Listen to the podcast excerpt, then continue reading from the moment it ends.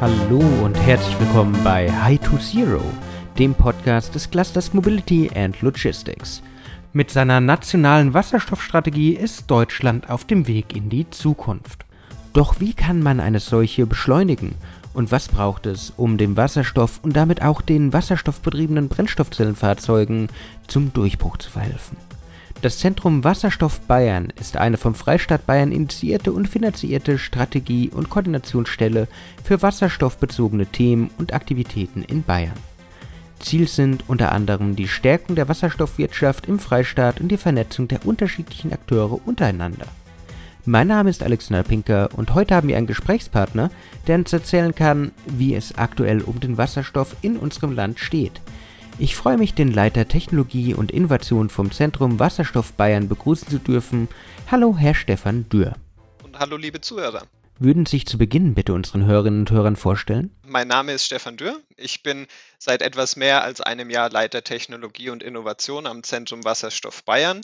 Äh, an sich bin ich ausgebildeter Chemieingenieur, ähm, habe da auch akademisch im Bereich Wasserstoffspeicherung gearbeitet und verantworte eben jetzt am H2B die Bereiche ja, Analyse und, und auch Demo-Projekte. Das bedeutet eigentlich so viel wie ich gucke mir Projektvorschläge an, ich bringe Partner zusammen und äh, versuche am Ball zu bleiben, was neue Technologieentwicklungen im Bereich Wasserstoff angeht.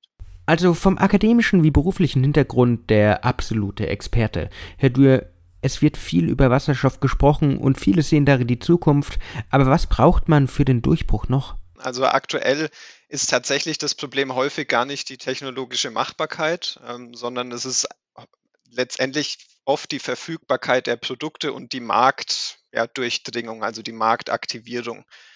Ähm, lokal, wenn wir über die Wasserstofferzeugung sprechen, ist es natürlich zum einen noch sehr teuer, aber das hängt eben genau auch mit dem Angebot der Produkte äh, zusammen und zum anderen auch äh, langwierig und kompliziert, diese Projekte umzusetzen.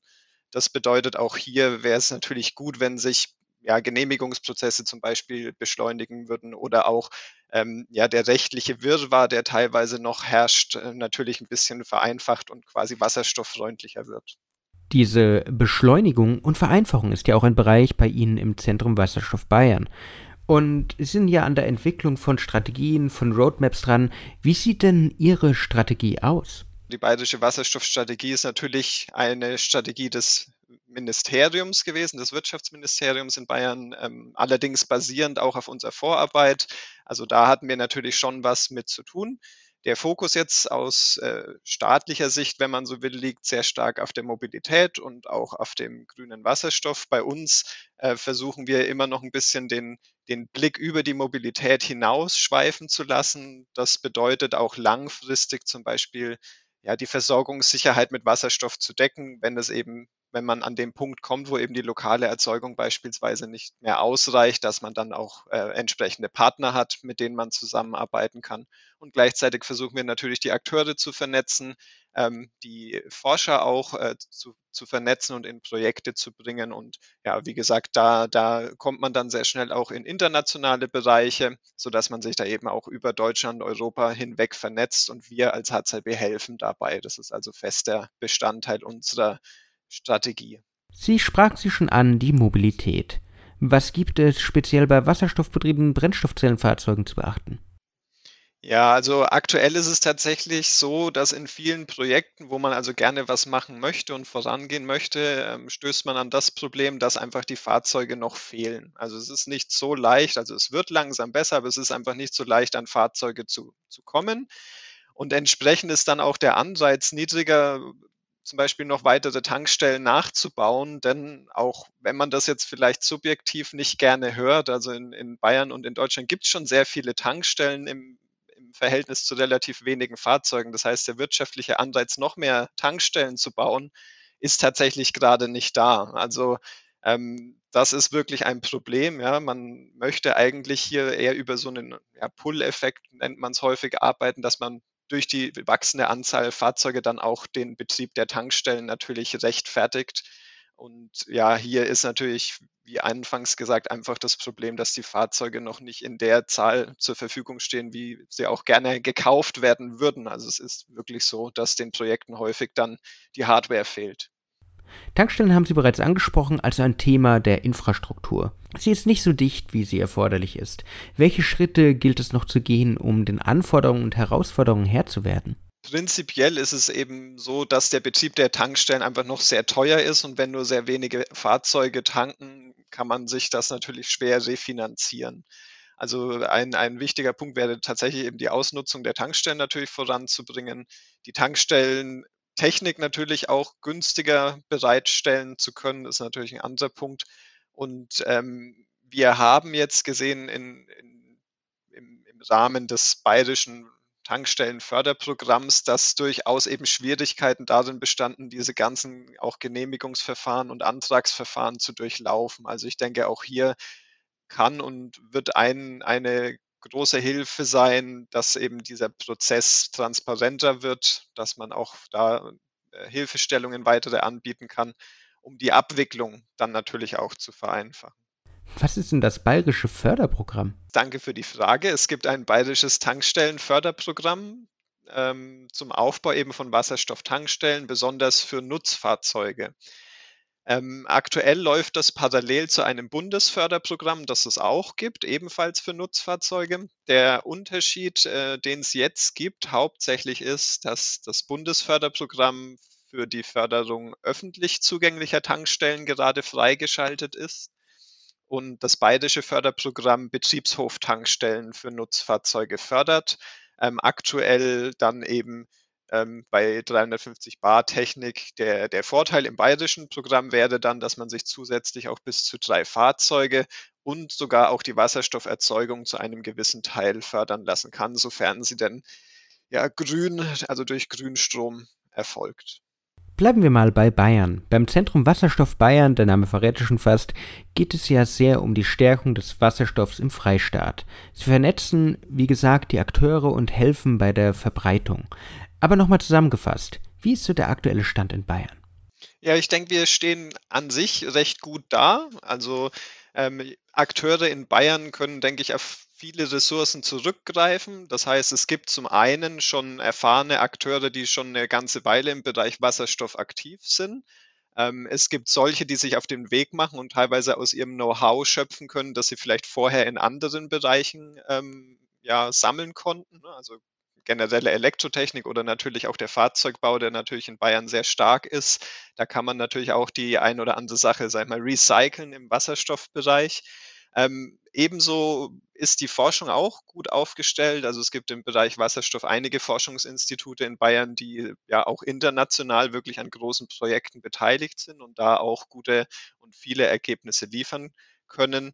Ähm, das ist, denke ich, eine gute Voraussetzung. Ähm, mit dem kleinen Randvermerk, also zu einer, zu einer ehrlichen Analyse gehört auch dazu, dass, wir mal, die bayerischen Produkte ähm, teilweise noch fehlen. Also auch da hier möchte ich niemanden auf die Füße treten. Es gibt natürlich auch Unternehmen, die das machen. Aber gerade wenn wir uns bei den Fahrzeugen umschauen, die Fahrzeuge, die man gerade kaufen kann, sind eben ja in der Regel keine bayerischen Fahrzeuge. Und da wünschen wir uns natürlich mehr ähm, noch äh, Produkte. Ich kann aber auch vorwegnehmen, hier tut sich auch einiges. Also wir müssen nicht pessimistisch sein. Man darf eben nur auch den Fehler nicht machen. Ähm, anzunehmen, dass wir die einzigen auf der Welt sind, die jetzt im Bereich Wasserstoff schon was anzubieten haben. Also selbst diese gute Voraussetzung, die wir haben, ist kein Freifahrtschein, möchte ich damit sagen. Beim Zentrum Wasserstoff Bayern bringen Sie Akteure aus aller Welt zusammen. Wie sieht der Einsatz des Wasserstoffs in anderen Ländern aus? Genau, das ist eine, eine sehr spannende Frage oder auch wirklich etwas, was, was ich wahnsinnig spannend, spannend finde zu beobachten.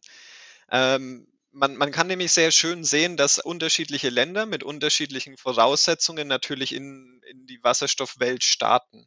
Und da sind jetzt natürlich Länder dabei, die vor allem auf der Erzeugerseite anzusiedeln sind. Das bedeutet, die haben entweder schon so viel erneuerbare Energien in ihrem Energiemix, dass alles, was sie jetzt zubauen, also an neuen Windanlagen oder an neuen PV-Anlagen, eigentlich für den Export genutzt werden kann.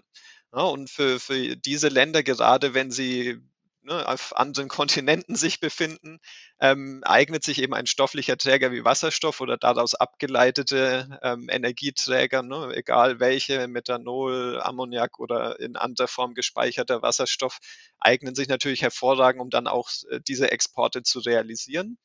Ähm, und andere Länder wiederum sitzen so ein bisschen in, im gleichen Boot wie wir. Ne? Also wenn wir an, an Japan oder Korea zum, Südkorea zum Beispiel denken, die haben auch eine sehr starke Industrie, sehr hoch industrialisiert sind, also auch eher diejenigen, die viel Energie verbrauchen und im Gegenzug äh, Technologien bereitstellen, die eben Wasserstoff nutzen werden. Also ne, die, die sind so mit uns letztendlich, die, die, die blicken aus einem sehr ähnlichen Blickwinkel wie wir auf die, Ent, auf die Entwicklungen und andere Länder positionieren sich eben eher als Exporteure, die dann die, die, die Technologie eher importieren würden und dafür eben Energie exportieren, so wie es heute eben die, die Erdölländer eben auch tun so, so ähnlich, nur mit, mit vielleicht einem neuen Mix an, an Energielieferanten äh, sieht die Entwicklung in meinen Augen da aus. Vom Internationalen zurück zur Region. Lassen Sie uns weiter über das Partnernetzwerk sprechen. High to Zero ist ja mehr als nur dieser Podcast, sondern auch ein Innovationsnetzwerk. Welche Bedeutung haben solche Netzwerke für Sie, für Ihre Arbeit, für die Zukunft der Mobilität und des Wasserstoffs? Ja, für uns ist High to Zero wahnsinnig spannend. Ne? Als regionale Initiative mit vielen weiteren Partnern ist es ist High to Zero für uns eigentlich auch ein Multiplikator. Wir können Informationen über den Cluster wieder verteilen, ne? also weiter streuen und umgekehrt in die Gegenrichtung äh, ist High to Zero für uns so ein bisschen so der, das lokale oder regionale Auge und Ohr, ne, die uns auch rückmelden können, was äh, treibt denn die Akteure in, in diesem Cluster um? Also was sind da die Bedürfnisse?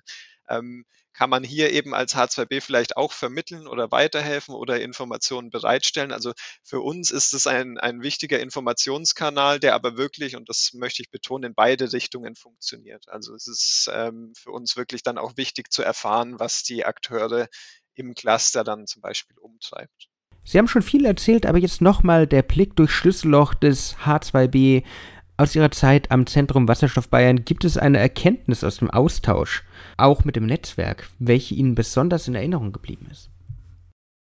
Ja, im, im speziellen Fall mit dem Cluster ist es natürlich so, dass wir ja die Elektrifizierung in, in Regensburg natürlich ja mitbekommen ähm, und, und das auch wirklich mit Freude sehen, dass man da so vorangeht, jetzt auch im ÖPNV beispielsweise ne, sich zur Aufgabe gesetzt hat, wirklich forsch voranzugehen und da seine Flotte umzugestalten, auch den Betriebshof natürlich äh, ja, sagen wir, neu zu erfinden schon fast.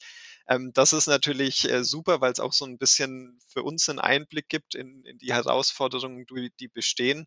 Gleichzeitig sehen wir natürlich auch, dass jetzt in, in Regensburg und Umgebung oder ja beispielhaft schon eigentlich für die Automobilindustrie. Ne? Da sehen wir, vor welchen Herausforderungen die Zulieferer beispielsweise gerade stehen ne? und wie sie diesen Herausforderungen begegnen. Das, das ist natürlich für uns auch wahnsinnig spannend, ne? einfach zu mitzubekommen und rückgemeldet zu bekommen, ne, was sind die aktuellen Herausforderungen auch eben für so eine, ja, für so einen ganzen Industriebereich eigentlich, ne, weil das so ein bisschen dann ja auch repräsentativ steht für viele weitere Akteure, die, die wir jetzt eben auch nicht direkt immer im, im, im Austausch haben. Jetzt haben wir sehr viel über die Strategien und Ausblicke der Gegenwart gesprochen. Lassen Sie uns noch in die Zukunft schauen. Was denken Sie, wie sieht die Zukunft des Wasserstoffs aus? Ja, ganz vielfältig. Also ich würde sagen, äh, Wasserstoff wird ein fester Teil der Mobilität sein, er wird aber genauso ein fester Teil der Energieversorgung sein und er wird weiterhin auch ein Feedstock sein, also wirklich genutzt werden, um wieder andere Produkte zu machen. Also ich denke, wir werden Wasserstoff schon in, in allen Sektoren sehen. Es ist ja genau eine Stärke, diese sektorübergreifende Anwendbarkeit. Äh, wenn wir uns auf den Mobilitätssektor vielleicht ein bisschen konzentrieren, dann würde ich sagen, je schwerer die Fahrzeuge, je länger die Reichweiten und je höher der Anspruch auch an die Verfügbarkeit ist, also muss dieses Fahrzeug wirklich ständig einsatzbereit sein. Ähm, je mehr davon zutrifft, desto eher werden wir da auch ein Wasserstofffahrzeug sehen. Ähm, in einigen Anwendungen wird man auch langfristig vielleicht sogar noch ähm, ja, sagen wir, synthetische Kraftstoffe sehen, ne? zum Beispiel im, im, Luftverkehr oder eben auch ja, ja, in, in sehr kritischen Anwendungen, ne, wo man dann natürlich auch äh, keine Kompromisse vielleicht eingehen kann, auch noch auf mittlere Sicht oder auch lange Sicht. Man könnte sagen, das klingt, als hätten wir einen Plan. Ähm, aber kann Deutschland bzw. kann Bayern einer der zentralen Treiber des Wasserstoffs sein? Ja, in, in bestimmten Bereichen absolut. Da, man muss aber eben unterscheiden, dass es nicht für alle Anwendungsbereiche beispielsweise zutrifft. Also es gibt sicher Bereiche, in denen deutsche Unternehmen und die deutsche Forschung eine führende Rolle einnehmen, beispielsweise Elektrolysetechnik, auch einzelne Technikkomponenten. Aber es gibt eben genauso gut andere Bereiche, in denen wir vielleicht ein, zwei, drei Jahre anderen Ländern hinterherlaufen. Und das sollte man eben auch nicht ähm, aus den Augen verlieren, dass man eben ganzheitlich sich des Themas annimmt und dann wirklich auch in den Bereichen, wo es Aufholpotenzial gibt, auch entsprechend ja mit Nachdruck arbeitet, diesen ja, kleinen Rückstand dann auch ähm, aufzuholen. Eine letzte Frage zum Schluss. Was würden Sie allen Hörerinnen und Hörern, Partnern, Interessierten und allen, die einfach mehr erfahren möchten, mitgeben wollen? Ja, ich möchte gerne dafür sensibilisieren, dass man eben das zu keiner Debatte zwischen jetzt Batterie oder Wasserstoff verkommen lässt. Dann die, die Herausforderung ist groß genug, äh, sagen wir, diese Verkehrswende und auch Energiewende zu schaffen, dass man sich eigentlich nicht künstlich, sage ich mal, einen Arm auf den Rücken binden sollte. Ähm, und, sich wir, seines Instrumentenkastens berauben sollte. Also ich denke, äh, wir sollten alles nutzen, was wir zur Verfügung haben. Da gehören dann im, im weiteren Sinne zum Beispiel auch Biofuels dazu, die ja hier im Podcast auch schon mal besprochen wurden. Also das ist ja dann auch ein Thema, das man einfach nutzen sollte. Ähm, und ja, weil, weil am Ende ist die, die ideologische Betrachtung eben nicht zwingend die, die funktioniert. Also es funktioniert in der Regel das auch wirtschaftlich am besten, was auch praktisch am besten funktioniert. Und äh, da sollte man eben sich eine gewisse Offenheit bewahren, sich dann auch wirklich die unterschiedlichen Technologien anzuschauen und eben zu gucken, welche, welchen Mix dieser Technologien kann ich dann eben am, am besten einsetzen. Herr Dürr, vielen Dank, dass Sie sich die Zeit genommen haben. Ja, ähm, herzlichen Dank für die Einladung und ja, alles Gute weiterhin mit dem Podcast und natürlich im Cluster. Liebe Hörerinnen und Hörer, wie Sie hören, sind viele Aktivitäten gerade am Entstehen, auch weit über die Mobilität hinaus. Es braucht dabei jedoch alle Akteure in diesem Bereich, um die Wasserstoffwirtschaft in Bayern, in Deutschland, in der ganzen Welt zu stärken. Das ist die Mission des Zentrums Wasserstoff Bayern und eine Aufgabe, die uns alle betrifft. Das war's auch wieder mit High to Zero. Ich hoffe, Sie konnten wieder einiges für Ihre Zukunft mitnehmen. Wenn Ihnen die Folge gefallen hat, würden wir uns freuen, wenn Sie uns folgen, wenn Sie uns einen Like da lassen. Sonst hören wir uns beim nächsten Mal wieder. Bis dann und ciao. Tschüss.